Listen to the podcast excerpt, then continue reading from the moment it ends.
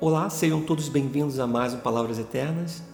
Hoje com o texto da Palavra de Deus em Mateus capítulo 6, versículo 34, que diz: Portanto, não se preocupem com o amanhã, pois o amanhã trará as suas próprias preocupações. Basta cada dia o seu próprio mal. Bom, toda árvore frutífera foi semente um dia.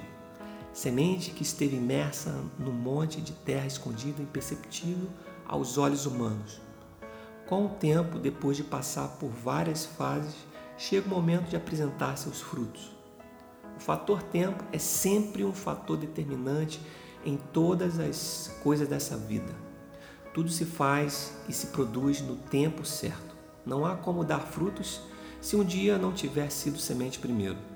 Mas infelizmente, ao aplicar essa verdade em nós, descobrimos o quanto somos ansiosos e o quanto não gostamos de esperar. Desejamos os frutos sem mesmo a semente ter sido lançada ao, chão, ao solo. É, vivemos preocupados com muitas coisas, indagamos como será isto ou aquilo, vivemos usando se, conjecturando fatos, situações, é, e, enfim, nossa mente trabalha até quando nós dormimos sempre ocupados com o futuro e até mesmo com o passado. Temos uma enorme dificuldade de sossegar e viver o presente. Ora estamos lembrando coisas passadas, ora estamos ansiosos pelo futuro. Enquanto ocupamos nossa mente antecipadamente, deixamos de viver as delícias de uma vida sossegada em Deus.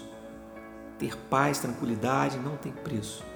Estar em paz na perspectiva de Deus é estar confiante de que Ele sabe o que faz, mesmo quando nos permite passar por diversas dificuldades.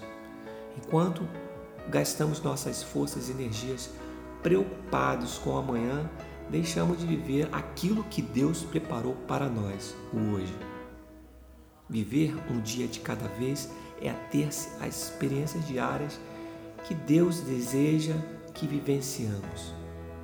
É estar confiante de que Ele está cuidando de tudo, é descansar em Suas promessas, é viver de fé em fé, é estar preparado para receber o melhor de Deus. Então, para que nos preocuparmos com amanhã, se o Pai está cuidando de tudo?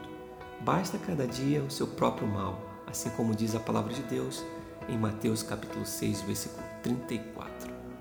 Que Deus te abençoe, pense nesta palavra, continue a compartilhar esse projeto. Que Deus te abençoe e até a próxima.